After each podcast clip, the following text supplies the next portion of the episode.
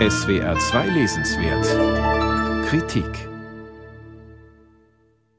Wenn eine Literaturkritik Triggerwarnungen braucht, dann wohl diese. Centuran Varadaraja nimmt sich nämlich in Rot Hunger eines Falls an, den man noch aus der Sensationspresse kennt. 2001 verabredete sich der Computertechniker Armin Maives mit dem Ingenieur Bernd-Jürgen Brandes zu einem Treffen in einer hessischen Kleinstadt. Der eine hegte kannibalistische Fantasien, der andere wollte langsam getötet, zerlegt und gegessen werden. In einem Internetforum hatten die beiden zueinander gefunden. Und so wurde Maives zu dem, den die Zeitungen den Kannibalen von Rothenburg tauften. Den Tathergang erzählt auch Centuran Varadaraja nach und nach. Fleischerhaken, Andreaskreuz, Edelstahlmesser, Toppitz, Gefrierbeutel, am Ende Prinzesskartoffeln, Rosenkohl und Pfeffersoße. Das sind hier die nur schwer verdaulichen Details. Varadaraja hat die Chatprotokolle der beiden Männer im O-Ton eingearbeitet. Oft gibt sich der Text fast protokollarisch, zahlen- und faktentreu und nennt die beiden nur abgekürzt A und B. Denn süffige Pulp-Literatur möchte der Text gerade nicht sein, auch keine psychologische Studie, wenngleich es erhellende Rückblicke in Maives Kindheit gibt. Stattdessen lautet die zentrale Frage, wie Kannibalismus als Liebesakt verstanden werden kann. Yves Petri stellte sie in seinem hervorragenden Roman In Paradisum.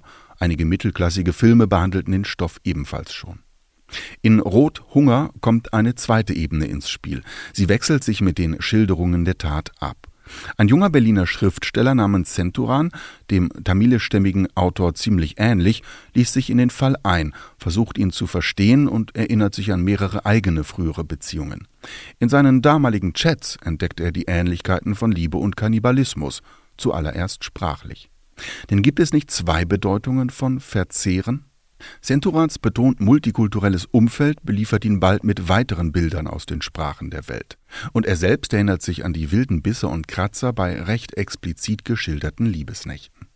Demnach erweist sich jede Liebe als der Versuch, mit dem anderen für immer zu verschmelzen, auch wenn dies zum Scheitern verurteilt ist. B, der in A als Gegessener aufgehoben sein will, in ihm weiterleben möchte, ist eben doch auch getötet und vernichtet worden.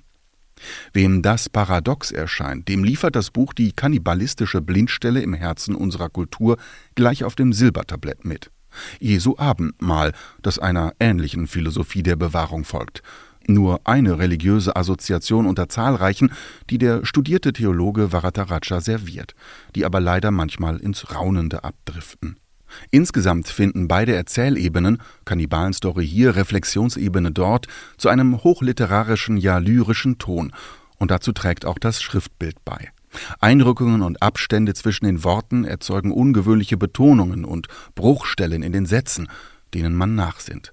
Ganz ähnlich wie schon Varadarajas Debüt vor der Zunahme der Zeichen lässt sich das Buch letztlich als ein langes Prosagedicht verstehen. Darüber hinaus befinden sich in der Mitte des Buches zwei rot glänzende Flächen, gestaltet vom Künstler Kurt Bille, als sei die Mitte dieses Textes eine einzige Wunde. Insgesamt möchte der Roman sich ästhetisch als Operation am offenen Herzen begreifen. Der Text legt seine Quellen offen. Erzähler Centuran nennt Popsongs, Filme, Buchtitel aus der Ethnologie, Psychoanalyse, Philosophie und Theologie.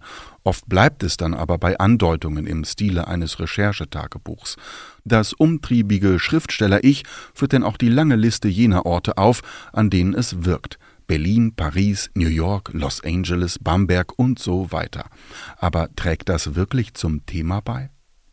Dennoch ist Rothunger ein hochgradig durchkomponierter Text. So spiegelt sich das Thema Einverleibung auch in den beiden Erzählsträngen, kannibalistische Tat und Recherche des Schriftstellers. Sie sind beunruhigend ähnlich, aber werden unmöglich verschmelzen können. Damit wird das Buch zu einem reichen, mehrschichtigen Assoziationsraum, zu einem pulsierenden, kreisenden Text, zu einem lyrischen Bewusstseinszustand zwischen den Extremen des menschlichen Seins, Tod und Liebe. Centuran Varataraja, Rot, Hunger, erschienen im Verlag S. Fischer, 120 Seiten kosten 23 Euro.